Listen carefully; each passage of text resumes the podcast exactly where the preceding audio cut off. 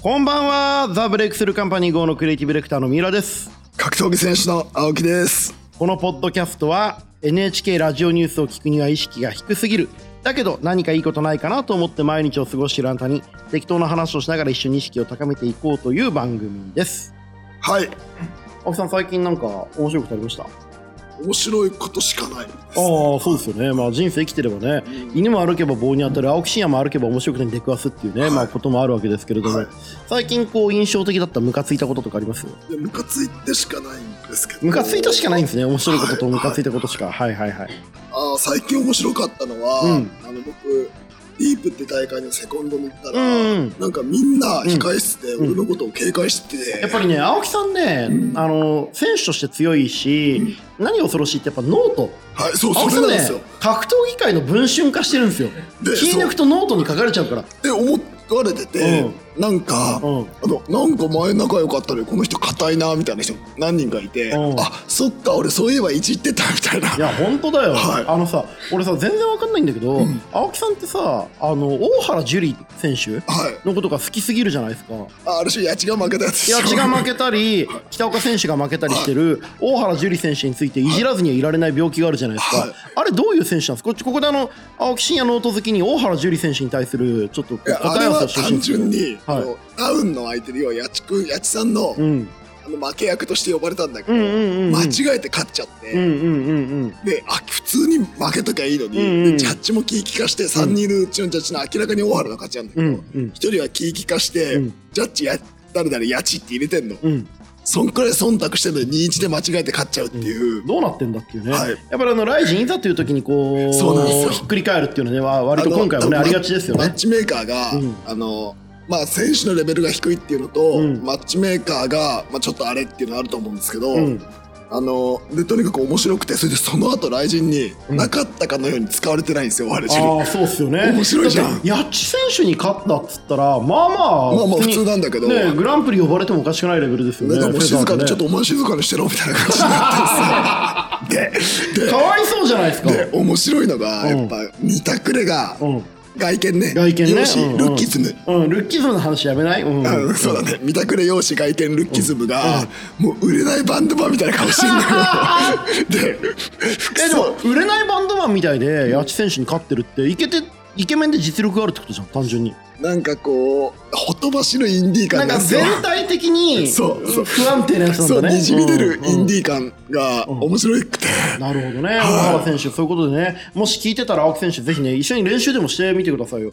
あの青木さん、こうやってね、いじってる時って、すごい意地悪で嫌なやつに見えるんですけど、会うとすごくいい人なんで、俺ね、青木さんにいじられて、青木さんに向かっていってる人、全員ね、直接会って、くだらない話しながら練習とかしたらいいと思うんですよね。あのー、本当に教えるのとかうまいし。仕事になんだよやめてよあ、そうか、やめましょうか。やめてよ。じゃあ、どうすればいいですか？あのギクシャクしましょうみんな。ギクシャクしていきたいね。はい。ギクシャクしながら、こう、面白いノートの肥やしとしてやっていって、はい。まあ、たまに合同練習などしていってね、いただいて、はい。こう、 ABEMA とか、えー、 RIZIN CONFESSIONS などでね、あの、貴重な映像を公開していただければなと思っております。はいさてさてさて、えー、お便りが届いております。えー、ラジオネーム、シャに構えすぎてましたさんより。なんだろうな、お前のそのラジオネームがシャに構えてるは鬱陶しいわ。えー、26歳会社員男性です。恥ずかしげもなく来るもの拒まず去るもの追わずというスタンスで格好つけている上司がいます。それただの受け身なだけじゃね？その割に何様なの？偉いの？と心の中で思ってしまいます。えー、それが最近心の中だけでなく態度にまで出そうになります。一応上司であるためその辺はわきまえたいと思っていますが、一度気になるとどうしても心の中でエスカレートしてしまいます。何かうまくやり過ごす方法はありますか？全然わかんない。うん。どういうこと？恥ずかしげもなく来るもの拒まず去るもの追わずというスタンスで格好つけている上司っていうのが、もうちょっとわかんない。恥ずかしくまあいいじゃん。去るもの来るもの拒まず去るもの追わず青木さんのスタンスと一緒じゃんね。はい。いや俺は去るものも追うけど。青木氏は日本一の来るもの拒まず去るもの追わずですよ。去るもの追うよ。追う？うん。追ってるっけ？あんまり追追って一応なんかこう。一瞬追いかけて、お前にもうそんな時間はねえって言って帰ってくみたいな。あれ散々試合したいって言ってたの？お前じゃなかったっけ？みたいな。だってやりたくねえっつってんだもんまあそうですね。はいだから去るもの追わずスタイルですよね。はいあのーこれね、でも僕、やっぱ経営者なんでちょっと思うのが、あの、この26歳会社員の方、あのーまあこれ上司の方がどういうスタンスなのかもよるんだけど、意外にその人が大事にしてるものって見えてなかったりするんですよ。あの、上司がいる人って、その、どういうスタンスで何を大事にしていて、彼が出世したり、彼がその仕事する上で何が大事なのかって、実は現場の方と全然違うんですよね、基準が。そういう意味で言うと、その、真下さんが見えてるものが、本当にその上司の見えてるものと同じかどうかっていうのは、ちょっとちゃんと考えた方がいいかもしれないなって気がしますけどね。いい答えでした。うん。はい、ということで、はい。えー、まあ、下さんちょっといろいろね、あの、だから、上司の人の気持ちになるというか、上司の人の立場、上司の人の気持ちになるって難しいんだけど、上司の目から何が見えてるか、上司がどういうことを、えー意図して行動して仕事されてるのかっていうのは、実体験してみるとまた違う景色が広がってくるかもしれません。はい、えっと、スポーツ選手、格闘技選手の引退についてちょっとはい。今日聞いていきたいなと思うんですけれども、あの、スポーツ選手のね、引退がちょっと重なってますよ。松坂大輔選手41歳が引退されました。はいえー最終登板、松坂選手左打者を希望していたそうですね。えー引退会見23年間、本当に長くプレーさせてもらったが、半分は故障との戦いでした。えーさらに、ハンカチ王子こと斉藤祐樹選手が引退。昔ね、六本木で合コンで一緒になったことがあります。えー現役11年生活に終止符です。あの、本当にね、ご自身でね、あのーハンカチ王子ですって自分で言ってましたよ。で、えっと、次に、村上舞選手が現役引退表明されてます。はいえー東京五輪床運動で銅メダルを獲得されて、世界選手権種目別決勝で、えー床運動金。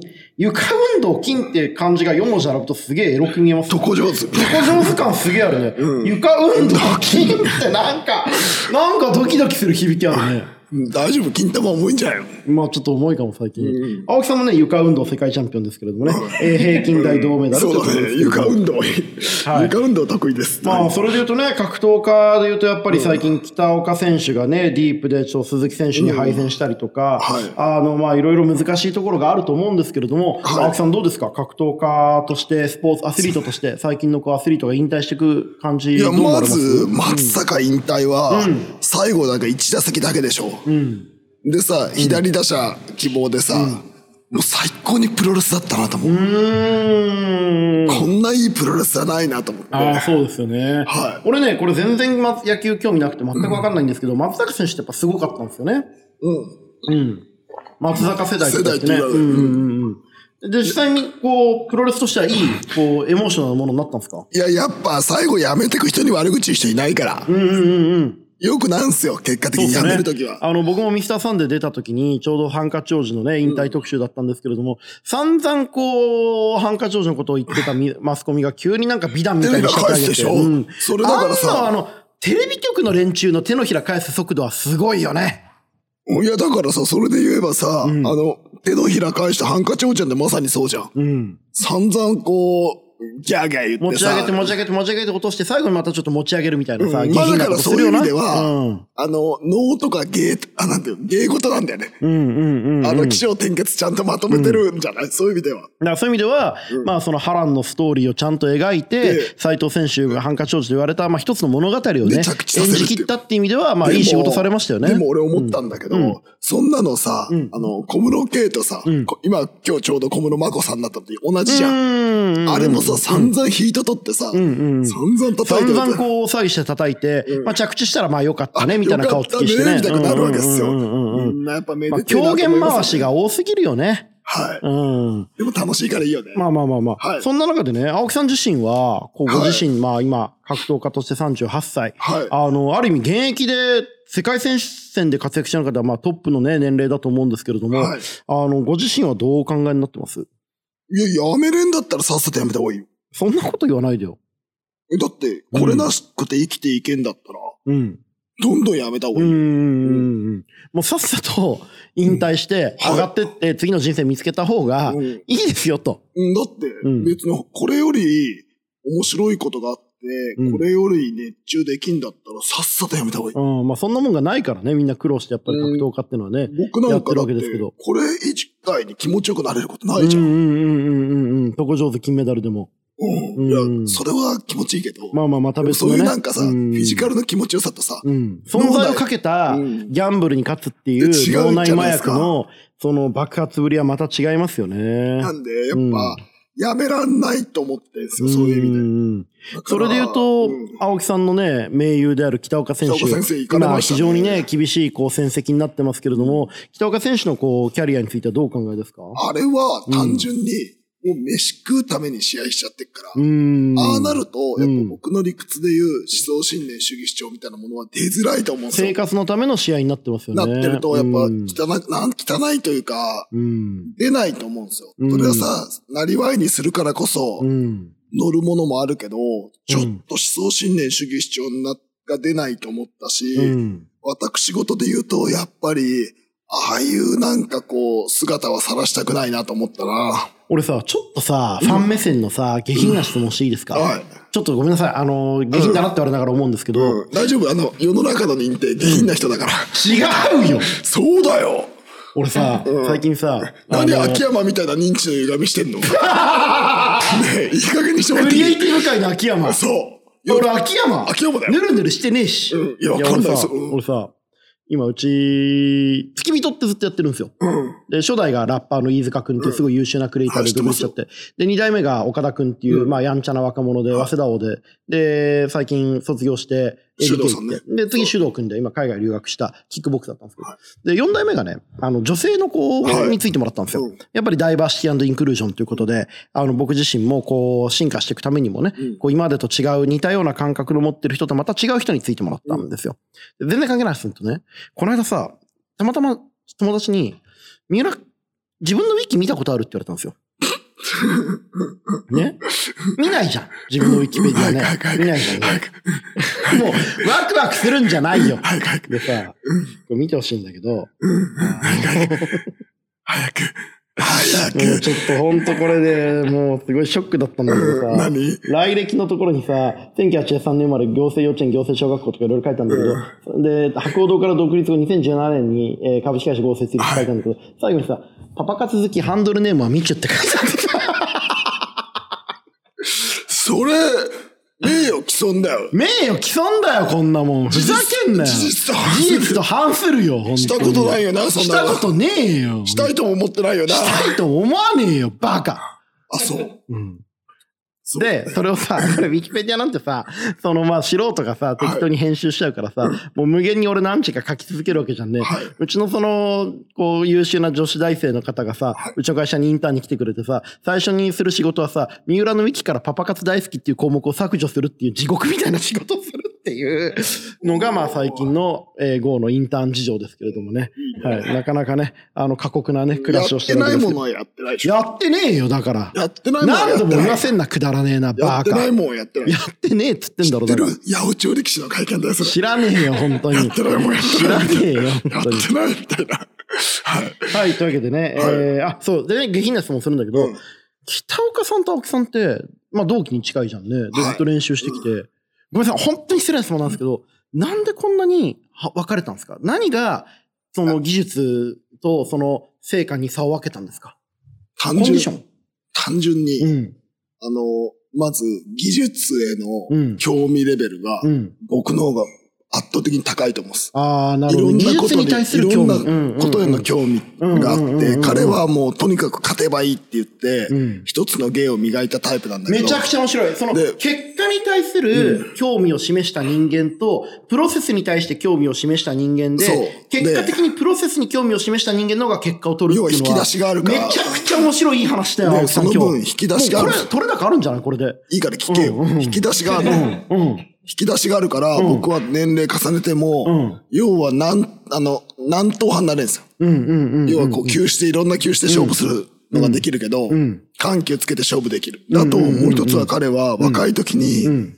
あの、とにかくその目先の勝ちをとにかく考えたから、ハードな減量したりとか、とにかく目先のことを考えたんですよ。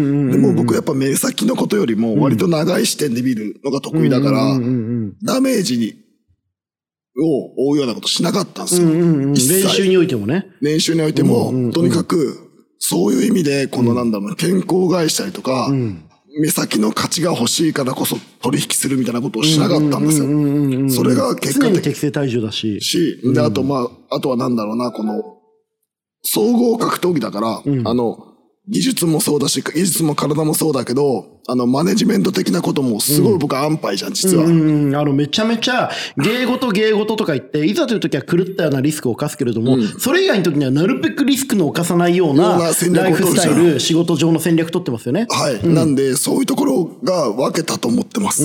で、ズバリ言うと、そこで言うとやっぱ、意地悪な言い方をすると、頭だと思う。うんうんうんうん。まあその頭いい悪いって言い方をしちゃうとすごくシンプルになっちゃうけど、考要はその思考戦略的に思考したかっていそうう、あの、選手であること、勝ち続けること、格闘技を続けることに対して、体を動かす手前のその脳を動かした時間と密度が違うっていうことはあるんでしょうね。そうなんですよそのさ、青木真也としてさ、その、中長期で活躍し続けるっていうことってかなり初期から意識してたの？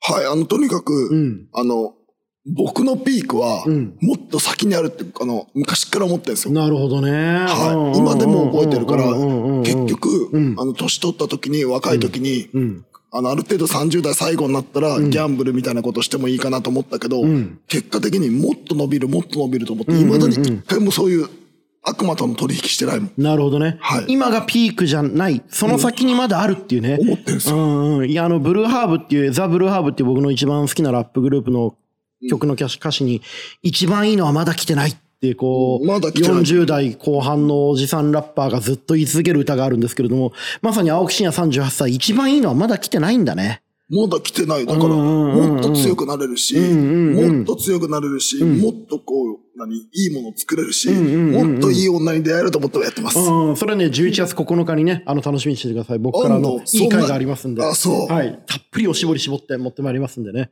ええ。絞りすぎて破っちゃったらどうすんの？何言ってんのか全然わかんないよ。いい話を自分で照れくさくなって自分でぐちゃっとするんじゃないよ。まあそういうところ好きだけどね。あの、でもやっぱりその、まだ先がある、自分にはまだ先があるっていうふうに、その自分の未来の可能性を信じることが、結果として変な取引をしない、自分のまっすぐ活躍し続けるっていうことを実現するんですね。はい。うんうんうん。俺やっぱね、青木真也の好きな話で、こう、追い込む練習はしないっていう、その本気でハードヒットのスパーリングとかしないけれども、やっつける練習として、自分よりちょっとキャリアが浅い選手を徹底的に決める練習だけしっかりやるっていう、試合で必要なのはやっぱりそこのこのやり合うことじゃなくて決める瞬間だからとか、こう、一個一個の青木真也の練習論っていうのがさ、こう、クリエイターとかビジネスパーソンにとってもものすごく役に立つ話をしてると思うんで、だからね、この人やっぱりあの、金玉重いとかどうでもいい話の端っこに理、屈がないんだよ、みんな。すべてのことにね、で、こう、なんか、うん、だからあれっすよね、この格闘技の選手と喋ってても、うん、もうどんどんどんどん喋んなくなってくもんね。うんうんうんうんうんうんうん。うんこうなってこうなってこうだよね。だからこうなんじゃないのって理屈で詰めちゃうから、どんどん喋んなくなってきそれでまあ技術の論理であると同時に練習方法の論理であり、試合に向けての心構えの論理であり何よりも選手としてこうキャリアを重ねるための論理っていうものが、ちゃんと自分の中で組み立てられてる人と、組み立てられてない青人が青木真也と会話すると、なんでそうやらないのっていう質問で答えが出なくなっちゃって会話が止まっちゃうんだよね。そうなんですよ。で、あの、やっぱりなんだろうな、この、分かってたりとか、結果的に喋って面白かったり、こいつ優秀だなって子がほんと少ない。はい。最近こう話してて、あ、こいつ賢いなとか、こいつ思考の密度が高いなと思った人います？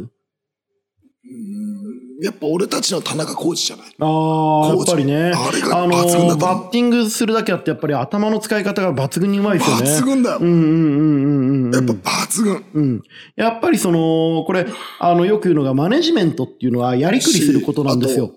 あの、ぱね実力が足りないとか、キャリアに問題があったとしても、それをやりくりする力がありますよね、彼は。そう。あと、こう喋って、なんていうの、控え室で喋ってるのと、表でじゃあインタビューやりましょうって言うと、うんうんやっぱ全然違う。スイッチが変わる。し、あの、インタビューの中で、この前開口一番、ところでさ、あの、田中浩二さんってさ、本当に強いんですかって聞いたの俺。うん。超失礼じゃん。うん。対談で？対談で。っおうおう失礼だね。おうおうて聞いて、も青木真也だから言えることだけど。でもそれが対談上だからって言って、ん分かってくるんですよ。うーん。いや、ようやく本気出しましたよって言ってうーん、ああ、100点満点じゃん。た。でしょ100点満点だよ、それ。で、今、あの、生まれ変わったんですよ。で、うん次沖縄大会で試合するんですよ。で、沖縄大会で、まあ、あの生まれ変わってもう本当に真面目になって練習してるって言って、次沖縄大会ですわ。もうもう遊び行くようなもんですわって、お前言ってること違うじゃないですか。2秒で、2言ってる秒で論議が入れ替わっちゃったけど、でも、その瞬間の人前で自分よりキャリアが上の格闘家に、あのーいじられてもいじられた時の回答として、本当に強いんですかに対して怒るわけでもなく、いやーって言って弱気になるわけでもなく、ようやく本気を出しましたっていう期待感を爆上げするような発言するのは、抜群。満点ですし、ね。あの、本当にこいつ頭いいなと、本当に優秀だな。っていうのをうんうんなんだろう、僕はさ、そういうのを全部理屈でこれこれこうだからこうですよって言っちゃう人じゃないですか。うんうんうんうんあれを素でやれて、反射神経でやれちゃうっていうのはそね。う、んもう参りましたと思いました。頭いいな。なるほどね。はい。まあだから、やっぱりその、青木真也にしてもそうだけど、やっぱりそのあらゆる仕事において、自分がどうあるべきかっていうことを思考する。それはもう瞬間瞬間の良い選択肢を選ぶっていうことと同時に、その自分自身がどういうキャリアを描いていくか、えそしてその自分の目が目指している姿がどういうものであるべきなのかっていうことを、めちゃめちゃ丁寧に具体的に解像度高く想像し続けるっていうことがね、いやー、すごく重要なそれやっぱでもことなんですよね。喋って面白いファイターって、やっぱなかなか少ないですよね。そこで言うとやっぱりだから、那須川さんとかたけるさんとか、あそこら辺やっぱ優秀だし。うん、やっぱりその、なんか意味口があんだよね。とかっていうこととは違って、思考に対する解像度が高いから結果的に発信、発言も、まあ良くなっていくっていうことなんでしょうね。意味があんのよ。うん大したもんだなと思っちゃいましたいや、ちょっと青木真也のね、そのキャリアや青木真也のコンディションの秘密が、やっぱりその、ライフスタイルとかそういう練習方法とかじゃなくて、その奥にある思考にあるっていうのはやっぱりいい話だったななんかさうん。あれでしょ、こう、とりあえず絶倫おじさんだと勝手に思ってるじゃん。とりあえずじゃないよ。うん。絶倫おじさんだと思っているが、同時に極めて思考の解像度の高い優秀な格闘家であり、えー人生をかけた覚悟の決まった表現者であると思ってま。それはさ、思考があることとさ、絶倫おじさんは両立すんのかな？するだろ、そりゃ。するのかな？セックスだって脳でしてんだから。フィジカル頭、頭悪い奴はセックス楽しくないよ、そんなにきっと。ちょっとなんかすごい救われた気がする。俺さ、俺さ、はい、はい、はい。はいはいはい。俺さ、あなたはさ、うん性欲に支配されてるとかさ、うんあの、セックス依存症だとかさ、うん。なんかそういう話をさ、うん割とバリ雑語を投げられることがうん多かったんですよ、過去にね、元カノからね。うんでそれあのまあ、周りの友達がみんなそうだからね、俺以外も。うんあの、お前もだろ。ふざけんで。はいというわけですね続く？これ続く？ちょちょっと、ちょっと尺ちょうだい。うんちょっと尺ちょうだい。来週じゃなくていい。う んちょっとあの、やる？今週。短めに終えるから。結構いい話だったよ、これ。うん尺、ちょうだい。うんねえ、あの、鬼沢信之に、うん。そういうの言われると、うんショックだよな、相談したのよ。うん。鬼沢にね。うんそしたら、うん。二人で肩組んで、うんそうだよな。本当そうですよね。みたいな、ん俺たちそんなんじゃなくて気持ちのある男ですよね。みたいな感じで、傷を舐め合って終わるっていうのを、青木さん一個だけ言っていいですか？鬼沢は、あのーセックス依存症って言われて、多分勃起してると思いますよ。え、なんで？それが青木真也と鬼沢信之の奥底の違いですよ。え、俺負けてるってこと？そういう意味では。負けてると思います。やっぱ鬼沢すごいよね。はい、ということで 今日はここまでですす。えー、青木さん、えー、鬼沢には引退はないということでね、えー、やっていきましょう。じゃあ、えー、青木さん、今日の俺たちの宿題は何でしょうか？なんだろうね。サーバントドクター買ってもらえます？買わなくてもいいよ、別にあれ。そんなこと言うなよ、えだって友達の。さ、買わなくても自費出版だもん。じゃあ、はい。えー青木さん、今日の俺たちの宿題なんですが、えー今日の俺たちの宿題は、サーバントドクターサーバントドクターを検索するということですね。えー、あと、鬼沢信之のツイッターをフォローする。どうですか？あんな目がキラキラしたツイッター、フォローすんの？はい、えー、今日の私の宿題は、鬼沢信之のツイッターをフォローする。ということで、この番組では感想やお便りもお待ちしております。感想はツイッターにて、ハッシュタグ、三浦青木でつぶやくか、すべて小文字で、三浦青木ポッドキャスト、アットマーク、gmail.com、miura-aokipodcast、アットマーク、gmail.com までお願いします。お相手はザ・ブレイクスルーカンパニー号のクリエイティブディレクター、三浦と、格闘技選手だ、青木でした。北岡さん体調大丈夫なんですか？大丈夫でしたよ。なんかあの、2週間休みますって、まあずっと休んでると思いましたけどね。まあ、頑張っていきましょう。はい。うん。はい。